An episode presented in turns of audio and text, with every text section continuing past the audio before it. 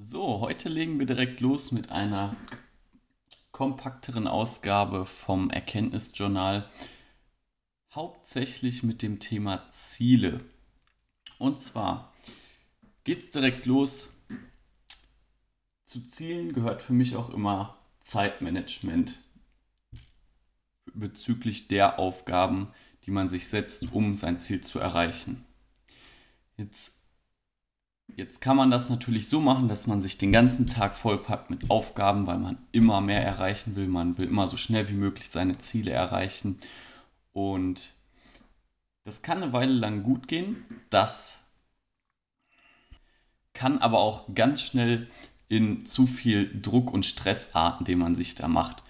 Und um das zu vermeiden, kann man einfach grundsätzlich mal sich besinnen auf seine Fernziele. Das heißt, man guckt sich wirklich an, wo will man überhaupt hin. Das heißt, man hat schon mal so eine grobe Richtung, man weiß auf jeden Fall, wofür man das Ganze macht und kann sich dann sagen, okay, ob ich jetzt heute oder morgen diese Aufgabe mache oder übermorgen, ich werde sie auf jeden Fall machen, weil ich weiß, sie bringt mich zu meinem Ziel, aber es muss nicht unbedingt heute sein. Damit nimmt man sich schon mal ganz schön äh, den Druck aus dieser ganzen Sache raus und erspart sich auch einiges an Stress. Dazu gehört dann für mich auch, dass man den Tagesplan einfach so gestaltet, dass man immer noch Lücken hat für unvorhergesehene Dinge. Weil es kann immer irgendwas passieren, womit man nicht rechnet. Und wenn man sich dafür dann sozusagen extra Puffer einplant, dann wird einen das auch nicht ähm, negativ beeinflussen, dann wird man da jetzt nicht großartig in Stress kommen.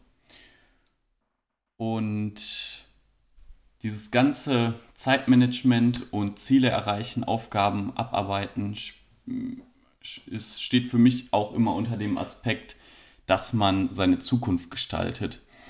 Und wenn das Ganze ausartet, dann bin ich der Meinung, dass man nur noch für die Zukunft lebt. Das heißt, wenn man jetzt Ziele erreichen will, nur um die Ziele zu erreichen, dann lebt man im Prinzip nicht fürs Jetzt, dann lebt man nicht, äh, ja, dann lebt man im Prinzip eigentlich nicht im Jetzt, sondern man probiert immer was für die Zukunft zu erschaffen. Und wenn man dann nicht mal die Ziele genießt, dann ist man eigentlich immer nur in so, einer, in so einem Dauermodus aus, ich will mehr erreichen und ich will immer weiterkommen. Und ja, da bin ich überzeugt von, dass das auf jeden Fall nicht gut und auch auf Dauer nicht gesund ist. Und deswegen könnt, kann man meiner Meinung nach das so gestalten, dass man sein Leben aus einer gesunden Abwechslung zwischen erschaffen, also zum Beispiel Ziele, Ziele verfolgen und Aufgaben für diese Ziele zu erledigen und also einmal erschaffen und zum anderen genießen und erleben haben sollte, eine Abwechslung zwischen den beiden Sachen. Was für mich dann zum Beispiel heißt Urlaub, Freunde treffen und so weiter. Dass man da wirklich mal seinen Alltag so anguckt, hetze ich mich eigentlich die ganze Zeit nur ab und versuche ich die ganze Zeit nur Ziele zu verfolgen, äh, ohne mal nach links und rechts zu schauen oder genieße ich überhaupt auch das Leben? Und jetzt kommen wir ebenfalls zu einem sehr interessanten Punkt, der einen oft auch davon abhalten kann, dass man überhaupt dazu kommt, seine Ziele zu erreichen. Und zwar sind das negative Glaubenssätze. Das sind sozusagen Überzeugungen, die man hat, bewusst oder unterbewusst, die einen sozusagen immer wieder bereden, wie dieser Engel und der Teufel auf der Schulter, in dem Fall dann der Teufel, wenn es ein negativer Glaubenssatz ist, der einem die ganze Zeit sagt, sagt, ja, du bist nicht gut genug, du schaffst das doch gar nicht, warum willst du das überhaupt hinbekommen, solche Sachen. Und um diesen Dingen, diesen negativen Glaubenssätzen ähm, entgegenzuwirken, kann man sich, kann man einige Schritte abgehen. Und zwar darf man erstmal dankbar dafür sein, dass einem überhaupt aufgefallen ist, dass man diesen negativen Glaubenssatz hat, weil wie gerade erwähnt, passiert es auch häufig, dass diese Glaubenssätze unterbewusst sind und man sie gar nicht mal merkt, sondern man immer diese Limitierung in sich hat. Zum Beispiel kann es auch sein, was sollen denn die anderen von mir denken, wenn ich sowas jetzt mache? Und deswegen darf man auch ruhig dankbar dafür sein, dass einem das überhaupt aufgefallen ist. Weil wenn einem das auffällt, dann ist das der erste Schritt zur Besserung, wenn man denn die nächsten Schritte geht. Und die nächsten Schritte sind dann zum Beispiel, dass man den Fokus auf diese Dinge richtet, die man schon erreicht hat und dankbar dafür ist. Das kann sein, speziell auf diesem Gebiet, wo man ein Fernziel erreichen will, dass man sich mal anguckt, was habe ich in der Vergangenheit eigentlich schon geschafft und wie nah hat mich das eigentlich schon an mein Ziel gebracht. Und da einfach mal dankbar für sein und äh, schon mal gucken, okay, was hatte ich vielleicht in der Vergangenheit für negative Glaubenssätze, die ich dann aber überwunden habe, weil ich schon etwas erreicht habe. Und dann merkt man, ah, okay, diese Glaubenssätze, die, die sind gar nicht wahr unbedingt. Die kann ich auch einfach ähm, sozusagen überwinden.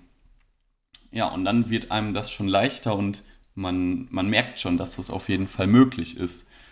Und wenn man dann aber immer wieder merkt, dass einem dieses Ziel doch irgendwie zu groß ist und dass man sich immer wieder sagt, bewusst oder unterbewusst, ach, das kann ich gar nicht schaffen. Dann kann es aber auch helfen, sich einfach ein kleineres Ziel zu setzen, an das man wirklich glauben kann, an das man oder von dem man überzeugt ist, dass man das erreichen kann und dann die ersten Schritte zu gehen.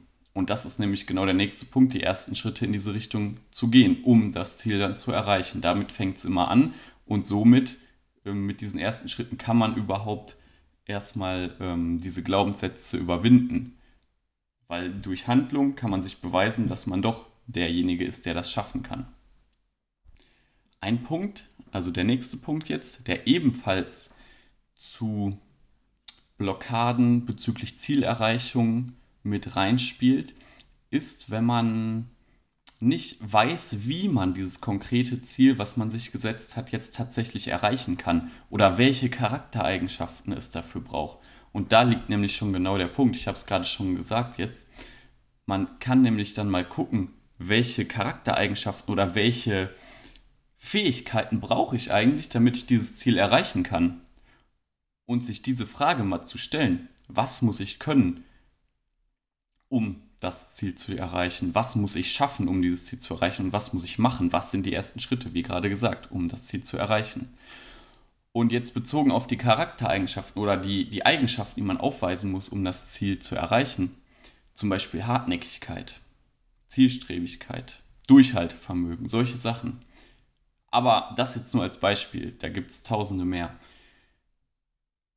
Kann man sich einfach mal angucken, wie gesagt, welche Eigenschaften brauche ich dafür und diese dann auszubilden. Und wenn einem das schwerfällt, diese Eigenschaften auszubilden, dann gibt es auch noch einen äh, Punkt, der einem das erleichtern kann. Und zwar guckt man einfach mal, welche Person, die ich kenne, entweder im privaten Umfeld oder irgendein Vorbild, hat dieses Ziel schon erreicht und welche Eigenschaften hat die, was macht diese Person tagtäglich, wie ist die drauf, wie verhält die sich.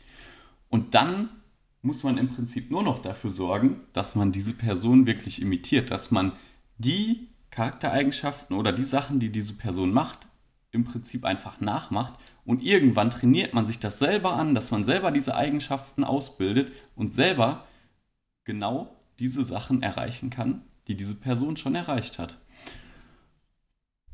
So, zum Abschluss dieser Folge jetzt noch ein kurzer Impuls von mir zum Thema Langeweile. Okay, Langeweile denkt man erstmal, was soll das jetzt? Jedenfalls habe ich mal, mir mal die Frage gestellt, ähm, was ist Langeweile eigentlich und wie kann man Langeweile vermeiden? Und jetzt äh, denkt man sich, okay, mach doch einfach irgendwelche Sachen. Aber wie ist das denn, wenn man jetzt in einer Warteschlange oder so steht und ähm, das dauert ziemlich lange? Die Warteschlange, man steht schon, die Warteschlange ist ziemlich lang, man steht schon seit einer Stunde an. Was kann man da gegen die Langeweile machen? Natürlich könnte man jetzt sagen, okay, dann gucke ich halt aufs Handy, gucke ein bisschen durch Insta, äh, beantworte irgendwelche Nachrichten oder so. Aber ähm, kann man das wirklich eine Stunde machen, ohne danach oder ohne währenddessen weiter gelangweilt zu werden? Okay, manche können das vielleicht machen. Ich habe mir gesagt, das kann man auch anders vermeiden. Und zwar dadurch, dass man einfach mit voller Hingabe und präsent in dieser Situation ist, in der man gerade ist und nicht ausweicht zum Beispiel aufs Handy. Und das würde dann in diesem Beispiel mit der Warteschlange heißen, dass man anstatt aufs Handy zu schauen, einfach mal mit den Leuten redet, die vor einem stehen, die hinter einem stehen, einfach mal in Kontakt mit den Leuten kommt und dadurch interessante Gespräche führen kann, coole neue Leute kennenlernen kann. Vielleicht entstehen sogar Freundschaften daraus, wer weiß. Und so einfach diese Situation, in der man auch sagen könnte, dass es langweilig war, weil man die ganze Zeit ansteht, für sich neu kreiert und sozusagen sich selber diese Situation erschaffen hat. Ja, und das war es auch schon mit der heutigen Folge des Erkenntnisjournals. Ich freue mich auf jeden Fall schon aufs nächste Mal und bis dahin, ciao!